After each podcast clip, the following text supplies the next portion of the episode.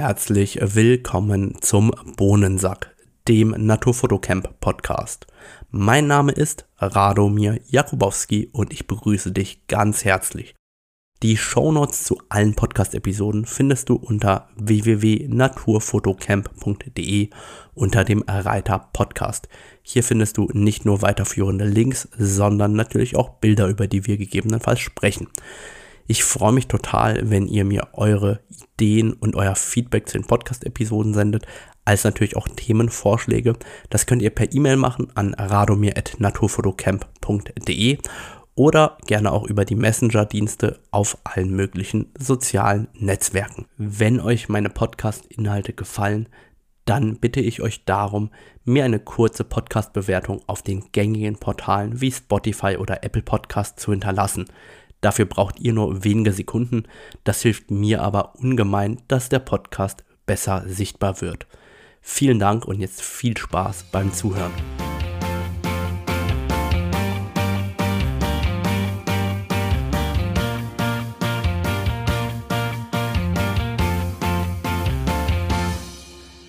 Schön, dass ihr wieder dabei seid bei dieser Episode des Blog Talks. Das heißt, es gibt einen ausführlichen Blog-Eintrag zum Canon RF 100 bis 400 mm Blende 5.6 bis 8.0 IS und ich vergleiche das Objektiv hier die ganze Zeit auch mit dem Canon RF 100 bis 500 mm 4.5 bis 7.1 LIS. Und vielleicht sollten wir damit anfangen, warum ich hier überhaupt diesen Vergleich mache. Nun ja, es ist Winter. Im Winter habe ich mal Zeit zu testen und auszuprobieren. Und da habe ich mir gedacht, Mensch, das Canon RF 100 bis 400 mm 5.6 bis Blende 8 ist ein perfektes Einsteigerobjektiv für die Tierfotografie. Und dementsprechend wollte ich mal ausprobieren, was das gute Stück denn überhaupt so drauf hat. Weil die ganzen Reviews online, die reichen von mega geil bis naja. Und wie soll ich sagen, dann will ich doch auch für meine Workshop-Teilnehmer vor Ort genau wissen, wovon ich rede und es eben auch aussprechen können, wie ich das Objektiv finde und auch eine Praxiserfahrung selber haben. Zudem ist für mich natürlich auch die Fragestellung, vielleicht kann ich das 100, 400 manchmal in den Bergen oder so einsetzen, wenn ich nicht so viel dabei haben will oder eben auf einem Spaziergang unterwegs. Und so kam ich eben auf die Idee, okay, dann kaufe ich eben das Canon RF 100 bis 400 und probiere es gerne einmal aus. Ähm, Hashtag Transparenz. Das Objektiv ist wie immer mein Eigentum, wurde von mir gekauft. Und ja, ich bin Canon Ambassador und ja, ich arbeite auch mit AC Photo, von denen ich es kaufe, zusammen. Aber ähm, es gibt überhaupt keinen Einfluss auf mein Ergebnis, weil ich eben selber das Geld dafür auf den Tisch lege und dementsprechend kann ich auch sagen, schreiben und tun, wozu mir der Schnabel steht oder wie mir die Feder steht oder was auch immer. Ich habe gerade keinen guten Vergleich, also springen wir doch einfach rein und machen uns ein paar Gedanken über das Canon RF 100 bis 400 mm 5.6 bis Blende 8 mit Bildstabilisator. Nun, was ist der erste Eindruck, wenn man das gute Stück auspackt? Es gibt wie immer diesen ganz typischen Objektivkarton. Da steht drauf Canon RF 100 400. Was ist da drin?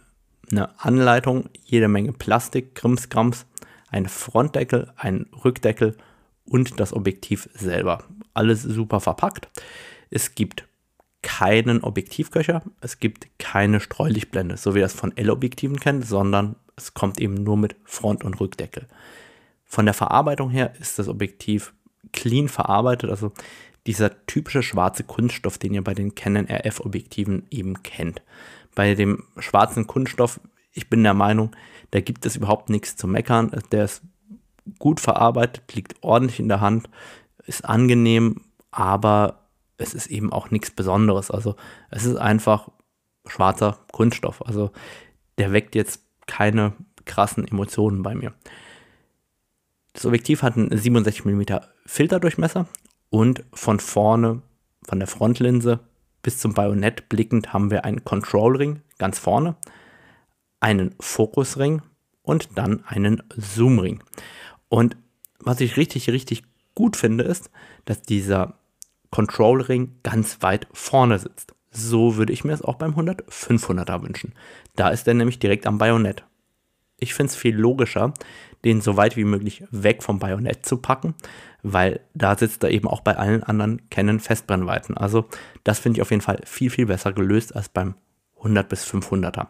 Was dann auffällt ist, es gibt zwei Schalter auf der linken Seite, einmal um den Autofokus an- und auszumachen und einen, um den Bildstabilisator ein- und auszuschalten. Auf der anderen Seite gibt es einen Lock-Schalter und der sitzt ganz typisch an der Stelle, wo alle Canon Lock-Schalter sitzen und das finde ich wirklich nahezu perfekt. Warum mag ich es gern, dass da der Lock-Schalter sitzt? Nun ja, ich kann dann, wenn ich den normalen Zeigefinger, also von der rechten Hand am Auslöser habe, mit dem Mittelfinger der rechten Hand einfach den Lockschalter leicht von mir wegschieben und kann das Objektiv arretieren bzw. eben dearretieren, entlocken sozusagen und dann kann ich zoomen. Wozu ist das Ganze? Nun ja, wenn man unterwegs ist und äh, das Objektiv mit der Kamera um den Hals hängt, ist es ja auch nervig, wenn ähm, der Objektivtubus immer so automatisch peu à peu rausrutscht. Ähm, und dafür gibt es eben diese Arretierung, diesen Lock. Das funktioniert nur bei 100 mm und ähm, ist eben gerade auf Wanderungen ganz praktisch. Wenn ich nur im Park rumlaufe und das nicht arretiert habe, dann geht der Tubus auch ganz ehrlich nicht raus. Ich weiß nicht, ob der auf einer langen Wanderung rausgehen würde oder nicht. Bis jetzt ist mir das noch nicht aufgefallen, aber dafür gibt es eben diesen Lockschalter, damit das gar nicht passieren kann. Dann sollten wir vielleicht ähm, das Thema Gewicht auch behandeln, weil ich finde, das ist gerade beim ersten Eindruck immer ganz, ganz wesentlich. Und wenn ich es rausnehme, kommt mir das Objektiv sehr kompakt vor und gleichzeitig sehr, sehr leicht. Es wiegt laut meiner Küchenwaage mit beiden Objektivdeckeln 673 Gramm, also knapp unter 700 Gramm. Und zum Vergleich, das 100 bis 500er wiegt ohne Streulichtblende 1394 Gramm. Ähm, und das ist, ist auch ohne Stativschelle dann. Und mit der Stativschelle und der Schnellwechselplatte wiegt das 1635 Gramm. Wenn wir also 1400 zu 700 Gramm vergleichen, dann wiegt das 100 500er insgesamt knapp das Doppelte oder das 100 400er wiegt die Hälfte vom 100 500er, je nachdem wie man es vergleicht. Tut man noch die ähm, Stativschelle dazu und eine Schnellwechselplatte, dann ist es sogar deutlich mehr als doppelt so schwer. Von daher da ist tatsächlich der große Trumpf meiner Meinung nach vom 100-400er ist die kompakte Größe und auf jeden Fall das geringe Gewicht. Ähm, auch die Anordnung der Bedienelemente. Also erstmal erster Eindruck durchweg positiv, so wie man das Ganze erwarten würde. Drrr, Werbung. Dieser Podcast wird präsentiert von AC Foto, dem Fotohändler meines Vertrauens. Ich weiß nicht, ob du mitgezählt hast, ob das jetzt 10, 12 oder 30 Bilder pro Sekunde waren. Das kannst du aber ganz einfach herausfinden, indem du eine Kamera deiner Wahl bei acfoto.com ausleihst. AC-Foto hat nämlich einen riesengroßen Rent-Service, egal ob das für den Urlaub ist oder wenn du ein bestimmtes Objektiv oder eine bestimmte Kamera testen willst. Hier gibt es wirklich alles, egal ob Canon, Panasonic, Sigma oder auch Pentax. Gleichzeitig bietet AC Photo sogenannte Testkoffer an. Das sind Testkoffer für das Canon EOS R-System und da gibt es immer eine Kamera und drei Objektive für ein ganzes Wochenende. Du kannst hier wirklich alle Canon EOS R Kameras austesten mit Objektiven und weißt danach, ob dir das System gut gefällt. Und das Beste daran, den Mietpreis von diesen Testkoffern kannst du dir in den darauffolgenden sechs Wochen auf deinen nächsten Kauf anrechnen lassen. Das heißt, wenn du ohnehin eine Kamera oder ein Objektiv kaufen willst, kannst du mehr oder weniger gratis den Testkoffer auch ausprobieren. Ich setze dir natürlich in die Show Notes sowohl den Link zu den Testkoffern als auch zum Rent-Service und natürlich meinen Affiliate-Link. Über den Affiliate-Link bekommst du einen besseren Preis und ich profitiere von deinem Kauf. Also eine Win-Win-Situation. Und jetzt zurück zum Podcast. Nun, was soll ich sagen? Was sind meine Erwartungen an das Objektiv gewesen? Weil Erwartungen können ja nur erfüllt werden, wenn ich die vorher auch adressiere. Und eigentlich hatte ich gar keine Erwartung an das ähm, 100-400. Von daher wird es die natürlich auch erfüllen. Die Frage, die ich mir gestellt habe, ist ähm, das Thema der Lichtstärke, weil mit 5,6 bis Blende 8 ist das 100-400 natürlich nicht besonders lichtstark.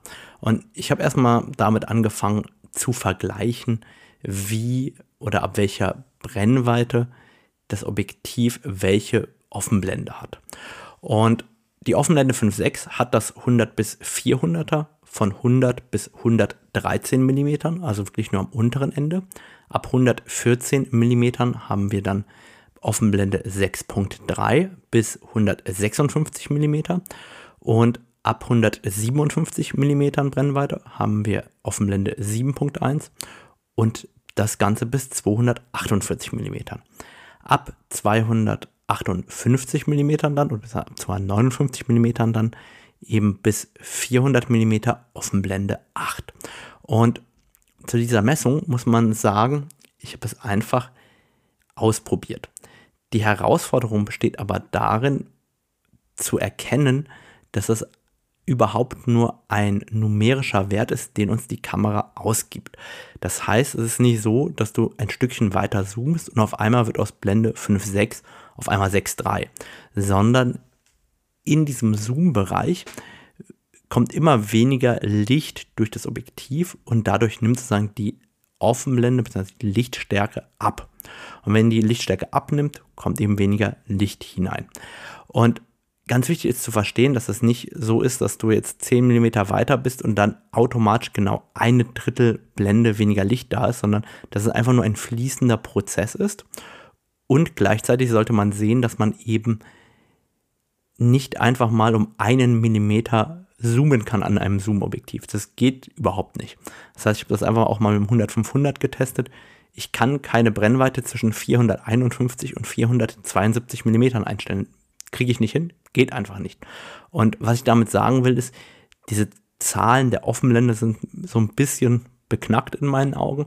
Warum? Weil es einfach nur eine Ziffer ist, die da steht und die uns sagt, dass das Objektiv eben mit steigender Brennweite ein eine geringere Blendenöffnung am Ende des Tages hat, also weniger Licht durchlässt. Was man allerdings ganz klar sagen kann im Vergleich zum RF 100 bis 500 ist, dass eben das 100 bis 400er im Schnitt zwei Drittel bis eine Blende lichtschwächer ist als das 100 bis 500er. Hängt natürlich ein bisschen von der Brennweite ab, bei der man eben am Ende des Tages das Ganze vergleicht. Jetzt ist irgendwo auch die Frage, empfinde ich das jetzt als lichtschwach oder nicht? Ähm, und es gibt ja diejenigen, die sagen, Mensch, äh, heutzutage Kamerasensoren, die rauschen ja überhaupt nicht mehr. Da kann man ja auch einfach mit ISO 25600 fotografieren. Das ist ja überhaupt kein Problem mehr. Und es gibt diejenigen, die sagen, naja, eigentlich wäre mir ISO 100 am liebsten und dann auch noch mit Stativ. Zur letzteren Fraktion gehöre eigentlich ich. Und warum bin ich der Meinung, dass eine tiefere ISO-Einstellung wichtig ist. Nun ja, es geht nicht nur um das Rauschen im Bild, sondern auch um die Details und die Schärfe. Und die Schärfe ist nun mal bei einer geringeren ISO-Zahl wesentlich besser als bei einer höheren ISO-Zahl. Das heißt, wenn ihr mal Vergleichsbilder macht mit ISO 100 und 400 als Beispiel, dann werdet ihr schon wahrnehmen, dass das ISO 100 Bild signifikant schärfer ist und mehr Details bietet als ein ISO 400 Bild. Und das ISO 400 Bild hat viel mehr Schärfe und Details als das ISO 3200 Bild. Natürlich hat das ISO 3200 Bild mehr Schärfe und Details als das ISO 25600 Bild. Was ich damit sagen will ist, ich werde durch eine Offenblende bei 400 mm von Blende 8 dazu gezwungen, ganz oft tagsüber mit ISO 1600 oder noch höher zu fotografieren, gerade an bewölkten Tagen. Und das heißt umgekehrt, dass die Grundschärfe nie erreicht werden kann und dass die Bilder niemals so scharf und brillant wirken werden wie mit lichtstärkeren Festbrennweiten oder auch mit dem 100-500er. Und deswegen empfinde ich die Lichtstärke tatsächlich als etwas lichtschwach beim 100-400, um das tatsächlich so auch auszudrücken. In der Praxis heißt das für mich, dass ich eben immer mindestens eine Blendenstufe höhere ISO-Zahlen nehmen muss als beim 100-500er und dementsprechend eben auch eine etwas schlechtere Bildqualität in Kauf nehmen muss. Und wenn ich mir dann eben die optische Leistung anschaue und es ganz vergleiche, dann gehe ich hin und nutze ISO 100 und ein Stativ. Das heißt, die Frage, die ich mir selber gestellt habe, ist, wie praxisrelevant sind denn die Testbilder, die ich jetzt zeige, in den Show Notes, also in meinem Blog in dem Fall. Den verlinke ich auch direkt in die Show Notes hinein, dass ihr auch alle Vergleichsbilder seht. Die Frage ist, wie praxisrelevant sind Bilder mit ISO 100, wenn ich in der Praxis niemals so viel Licht habe, dass ich mit dem 100 bis 400 bei ISO 100 fotografieren werde. Und das ist tatsächlich eine Frage, die total schwierig zu beantworten ist, weil auf der einen Seite wird nun mal immer bei ISO 100 getestet, um die maximale Qualität eines Objektivs darzustellen. Auf der anderen Seite werde ich die ISO 100 in der Praxis, in der Tierfotografie, bei dem 100-400 vermutlich niemals einsetzen können, weil die Verschlusszeit zu lang sein wird. Und damit bin ich in so einem Zwiespalt, ist das, was ich hier gemacht habe, sinnvoll oder nicht? Das dürft auch wieder mal ihr entscheiden. Auf jeden Fall habe ich euch eine tolle Teststrecke gemacht. Ich bin einfach hingegangen und habe an einem schönen Tag mit wenig Hitzeflimmern, mit klarer Luft Nummernschilder fotografiert. Das Schöne an Nummernschildern ist, die haben sehr, sehr viele Details und man kann dort super gut die Schärfe beurteilen anhand der ganzen Plaketten da drauf. Und bei 100 mm ist, wie ich finde, der Unterschied zwischen dem 100-500er und dem 100-400er in der Bildmitte gar nicht so groß. Ich finde, das 100-400 schlägt sich sehr gut, zeigt viele Details, hat eine gute Schärfe in der Bildmitte. Was man sieht, ist, dass es ein bisschen mehr chromatische Aberrationen hat. Das heißt, gerade an den Kontrastkanten kommt da gerne so ein bisschen mehr Magenta auch mit dazu. Und dann merkt man einfach, dass die Güte vom 100-500 besser ist. In der Bildecke ist es ähnlich, da ist das 100-500 noch, noch ein Stückchen besser als das 100 bis 400, aber sieht sehr, sehr ähnlich aus. Deswegen habe ich mir einen zweiten 100% Crop ähm, auch gespart im Blog. Aber grundlegend kann man sagen, hey, Qualität vom 100 bis 400 stimmt an der Stelle, passt alles zusammen. Wenn man dann weiter reinzoomt, ich bin dann direkt auf 400 mm gegangen, dann sieht man eben auch, dass in der Bildmitte das 100 bis 400 eine gute Schärfe bringt, viele Details bringt und insgesamt wirklich gut aussieht. Wenn ich es vergleiche mit dem 100-500, das 100-500 hat bei 400 mm Offenblende 6.3, ist also zwei Drittel Blenden heller, zeigt aber auch bei Offenblende 6.3 eben mehr Details, mehr Mikrokontraste, mehr Schärfe und weniger chromatische Aberrationen.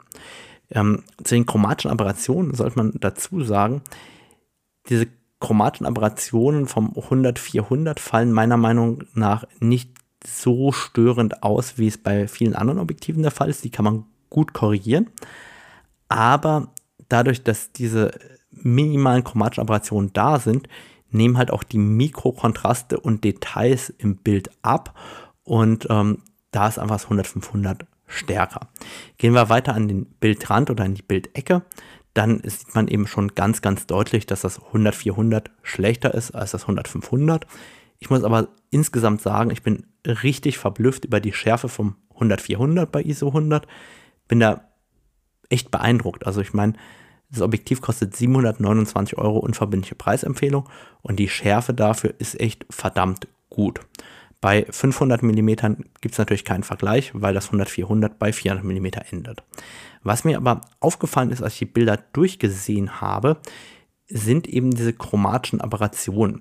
Und ich habe da einfach mal aus dem ähm, Bild bei 100 mm die Felge des Fahrzeugs, das ich fotografiert habe, rausgekroppt. Warum habe ich das gemacht? Nun, obwohl die Schärfe auf dem Nummernschild sehr, sehr ähnlich aussieht und Details sehr ähnlich aussehen, finde ich, dass dann dort, wo die chromatischen Aberrationen stärker sichtbar werden, eben diese Details teilweise verloren gehen. Und deswegen habe ich gedacht, ich packe euch da einen weiteren 100% Crop rein, wo ihr einfach seht, hey, so sieht der Unterschied wirklich aus.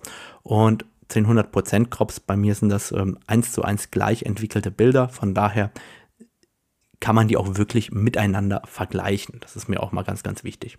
Und als ich dann dieses Bild bei 100 mm verglichen habe, ist mir aufgefallen, dass auch das Bouquet wesentlich anders ist beim 100-500 als beim 100-400.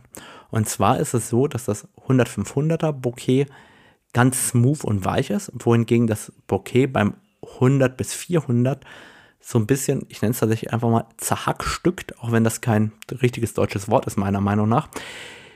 Aber zerhackstückt trifft es ganz gut. Was ich damit meine, ist, es ist sehr, sehr unruhig. Das erinnert mich so ein bisschen an das Bouquet vom ersten 100-400 EF, das damals, ähm, ich glaube 1998 erschienen ist.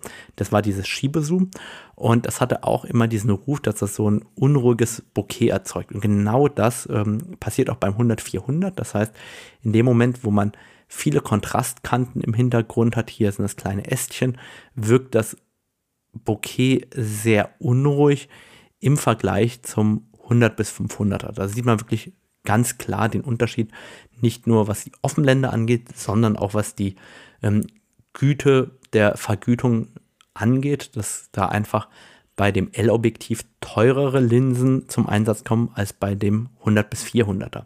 Man darf aber nie diesen Preisunterschied vergessen, dass das 100 bis 500er eben über 3000 Euro kostet und damit das Vierfache kostet. Von daher sollte man es auch immer in eine gewisse Relation setzen und das nicht vergessen.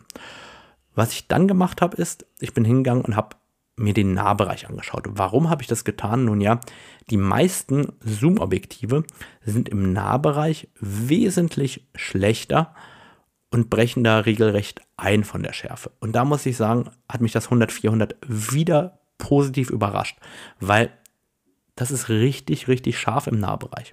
Und wenn man sich jetzt anschaut, dass die Naheinstellgrenze vom 100 bis 400 eben einfach mal 88 cm beträgt, dann ergibt sich daraus ein Abbildungsmaßstab von 1 zu 2,4. Und das ist ja schon fast auf einem Makroniveau.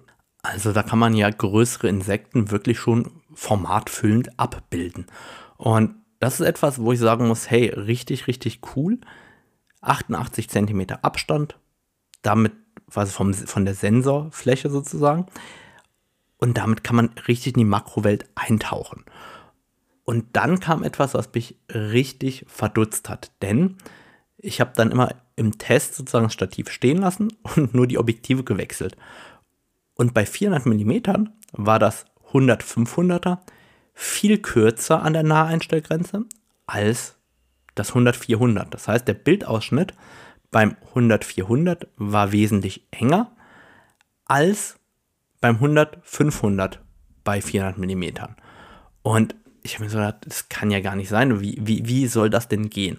Also musste ich ein bisschen äh, meinen Kopf anstrengen, mir eine kleine physikalische Formel nochmal in Erinnerung rufen und habe einfach mal die Brennweite im Nahbereich ausgerechnet. Also konkret habe ich mir die Brennweite an der Naheinstellgrenze ausgerechnet, weil das geht tatsächlich ohne weiteres.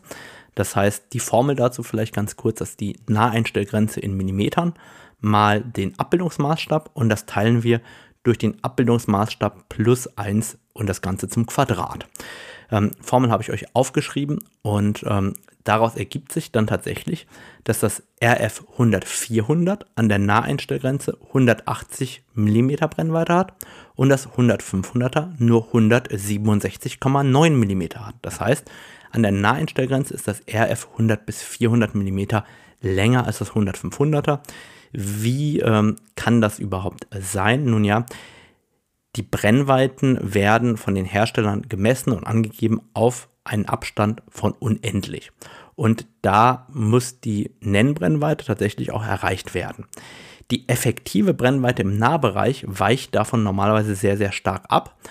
Bei Festbrennweiten wesentlich weniger stark als bei Zoom-Objektiven, aber gerade innenfokussierte Zoom-Objektive, bei denen ist das eben massiv der Fall. Das ist jetzt nicht nur bei RF so, das war bei EF so, das ist bei Nikon, bei Sony, bei allen anderen Herstellern genauso. Die Physik ist da einfach ähm, nicht zu überlisten.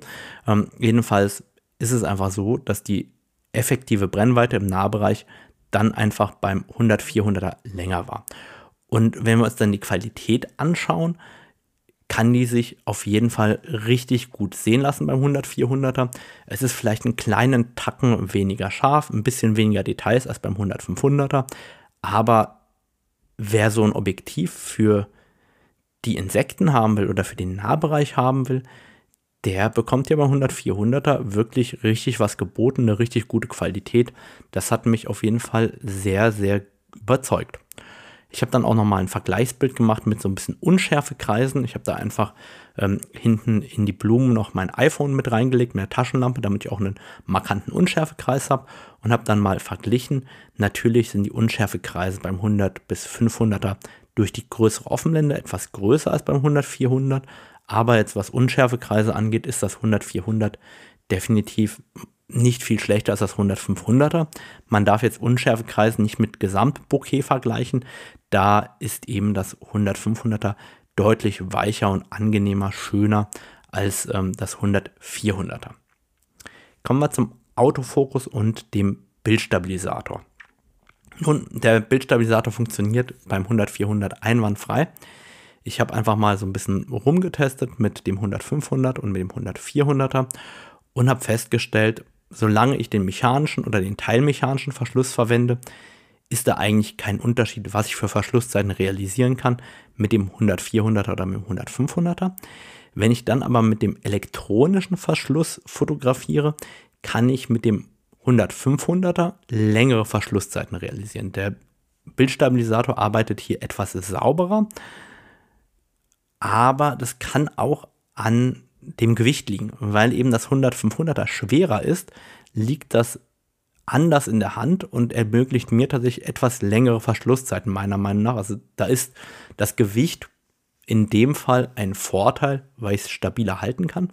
Man muss aber sagen, dass beide Bildstabilisatoren auf einem Top-Niveau sind und ähm, dass der Bildstabilisator vom 100 bis 400er wirklich sauber performt und hier abliefert, was zu erwarten ist. Was den Autofokus angeht, muss ich sagen, bin ich grundlegend zufrieden. Der ist schnell, der ist leise, der fokussiert sauber.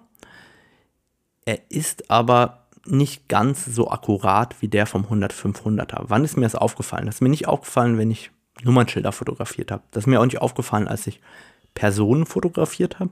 Das ist mir aufgefallen, wenn ich kleine Elemente im Bild scharf abbilden wollte und ganz exakt fokussieren wollte.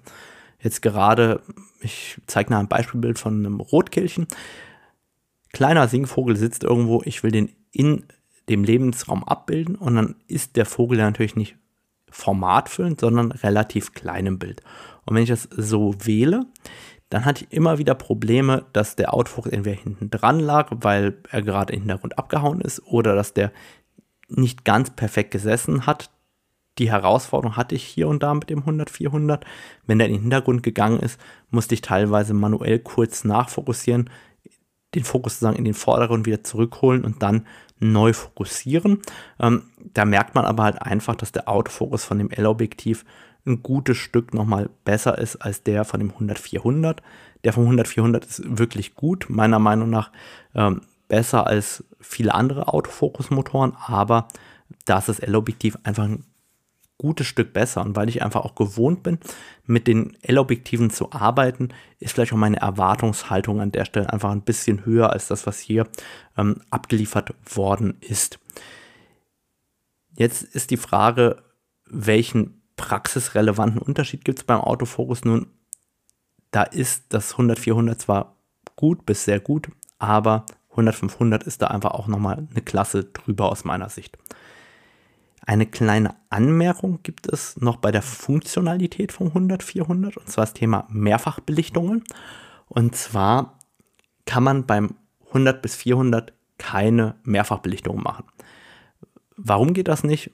Ich vermute durch irgendwelche Korrekturen intern. Das heißt, die R6, die R5 erlauben einfach keine Mehrfachbelichtungen. Ich vermute, dass die R3 und die R6 Mark II Mehrfachbelichtungen als JPEG ermöglichen aber eben bei der R6 und R5 kann man keine Mehrfachbelichtung mit dem Objektiv machen. Wer also gerne Mehrfachbelichtung machen will, der muss zwangsläufig zum 100-500er an der Stelle greifen, wenn er eine R5 oder eine R6 dabei einsetzen will. Nun kommen wir mal wirklich zur Praxis oder zu diesen Praxiszusammenhängen. Ich habe ja jetzt recht viel von verschiedenen Eindrücken an verschiedenen Stellen erzählt und was bedeutet denn das Zusammenspiel aus all diesen Faktoren für mich in der Praxis? Ich habe mit dem Objektiv, oder was habe ich mit 100-400 überhaupt fotografiert? Ich habe das eher so ein bisschen dabei gehabt auf Spaziergängen, eben dann, wenn das 100-400 den Vorteil ausspielt, dass es leicht ist. Dann kann ich es nämlich einfach mit einer R5 um die Schulter hängen lassen und dann ist man auf einem Familienspaziergang und da kann man hier und da einen Singvogel fotografieren und das ist echt total geil, dass es einfach ein so kleines und leichtes Objektiv gibt, mit dem man eben auch Tiere fotografieren kann. Jetzt muss man aber dazu sehen, dass eben die ISO-Werte nie unter 800 gesunken sind. Also selbst im Schnee musste ich oftmals mit ISO 800 fotografieren und dann war ich bei Offenblende 8, vielleicht bei einer 125. Sekunde. Das heißt, das sind dann, das wird dann richtig eng auch mit der Vogelfotografie bei so langen Verschlusszeiten und dementsprechend muss ich sagen, greift man in der Tendenz immer eher zu ISO 1600, 3200 oder noch höher. Darüber sollte man sich einfach bewusst sein, wenn man einen 100 bis 400er kauft. Und wenn man dann ähm, gegebenenfalls den Vogel so ein bisschen aufhellen will, dann läuft man ganz schnell in diese Gefahr hinein, dass aus dem Rotkehlchen eher ein orangener Pixelbrei wird, anstatt dass der wirklich so richtig geil, detailliert und schön scharf ist. Auf der anderen Seite ist mir halt aufgefallen, dass das Bouquet doch an manchen Stellen gerne mal so eine gewisse Härte hat. Und die mag ich persönlich überhaupt nicht. Ich habe jetzt extra dieses Bild vom Rotkehlchen genommen. Warum habe ich das genommen? Nun, es zeigt relativ gut, wie harsch oder wie hart die Unschärfe wird im Hintergrund anhand der Bäume, weil eigentlich ist alles voller Schnee. Auch an den Bäumchen hängt viel Schnee. Und dann ist diese Linie, die auf der rechten Seite entsteht von dem Baum, richtig massiv und hart. Und bei einem 100 bis 500er wäre eben die Freistellung, was das angeht, wesentlich weicher und schöner. Und auch wenn man diese Übergänge zwischen den dunkleren und den helleren Stellen sieht, die werden halt bei einem 100-500er viel, viel smoother und schöner dargestellt. Gleichzeitig habe ich einfach mal einen 100% Crop mit dazu reingehauen und da sieht man, auf dem Flügel ist eine gute Schärfe vorhanden, aber dadurch, dass der Vogel auch leicht aufgehellt ist und insgesamt das Bild ja auch mit einer höheren ISO-Zahl entstanden ist, sieht man eben auch, dass der Vogel anfängt zu rauschen. Und da sind dann eben irgendwo die Grenzen dessen erreicht, was mit einem 100 bis 400er in dieser Preisklasse überhaupt möglich ist. Und darüber hinaus wird man eben eventuell doch in ein 100 500er investieren wollen. Und man sollte aber an der Stelle ganz klar sagen, dass wenn man näher an das Tier herangeht, also gerade bei einem Singvogel, dann wird das Bouquet natürlich auch alleine durch den größeren Abbildungsmaßstab weicher, weil je größer der Abbildungsmaßstab, umso kleiner die Schärfentiefe und dementsprechend auch schöner die Freistellung. Wie ist denn nun mein Fazit? Oder ich, ich würde das vielleicht hier im Podcast tatsächlich sogar so ein bisschen unterscheiden in ein Fazit zum 100-400 und einen Vergleich zum 100-500 oder wer braucht was. Vielleicht können wir auch sowas machen. Also das 100-400 hat mich an ganz vielen Stellen überrascht. Ich war überrascht über die Schärfe bei ISO 100. Ich war überrascht über die Details. Ich war überrascht darüber, was das Objektiv insgesamt abliefert über Bildstabilisator und Autofokus. Wenn man das im Verhältnis zu dem Preis von 729 Euro setzt, ist das wirklich richtig gut. Und ich war auch überrascht über die Qualität im Nahbereich, muss man ganz klar sagen. Und gerade für diejenigen, die eben im Nahbereich unterwegs sind, ist das Objektiv für größere Libellen, für Schmetterlinge, kann mir das super gut vorstellen, weil da braucht ihr eh die Schärfentiefe. Da ist Offenblende 8 noch nicht mal ein Hindernis, sondern eher ein Vorteil. Von daher, go for it, kauft das Objektiv. Ich finde, für den Preis ist das ein hammermäßiger Einstieg in die Tierfotografie. Und jetzt kommt das Aber. Jetzt sollte man sich überlegen, ist man bereit überhaupt darüber nachzudenken, 3000 Euro für ein 100 bis 500er L-Objektiv auszugeben? Und wenn man ohnehin damit liebäugelt und man sich das leisten kann, dann würde ich natürlich gleich zum 100 bis 500er greifen, weil es einfach wirklich alles nochmal etwas besser kann. Ich hatte eigentlich die Hoffnung, dass das 100 400 alles ungefähr genauso gut kann und ich kann mein 100 500 vielleicht verkaufen. Das ist eben nicht der Fall, sondern es kann eine Ergänzung sein. Ich persönlich muss sagen, ich werde vermutlich immer das 100 bis 500er verwenden und nicht das 100 400er, einfach weil ich das 100 500er auch habe. Das heißt, ich vermute, dass das 100 400 irgendwann bei mir verkauft wird, es sei denn, ähm, es stellt sich heraus, dass ich das 100 400 gerne irgendwie auf Reisen oder sowas einsetze, wo ich weniger Gepäck dabei haben kann. Also, insgesamt muss ich sagen, bin ich mit dem Ergebnis sehr happy und sehr überrascht. Ich finde, zu dem Preis kann man das Teil auf jeden Fall kaufen und ähm, würde es jedem empfehlen, der eben den Einstieg in die Tierfotografie sucht. Es ist auf jeden Fall viel, viel besser als diese klassischen 70-300er, die es früher gab für EF. Da ist man eine gute Schippe drüber, was die Qualität, Autofokus und Bildstabilisator angeht. Von daher meiner Meinung nach echt ein ganz guter Deal. Also Daumen hoch. Ich weiß gar nicht, wie ich jetzt das Ende heute im Podcast finden soll, aber eigentlich ähm, fasst es das ganz gut zusammen und ihr findet wie immer die ganzen Bilder, über die ich auch gesprochen habe, in meinem Blog und deswegen setze ich in die Show Notes nicht nur die Links zu AC Foto rein, sondern natürlich auch direkt zu meinem Blog, wo ihr dann eben auch euch die Bilder anschauen könnt und dann überhaupt seht, wovon ich gesprochen habe, damit ihr es auch richtig beurteilen könnt.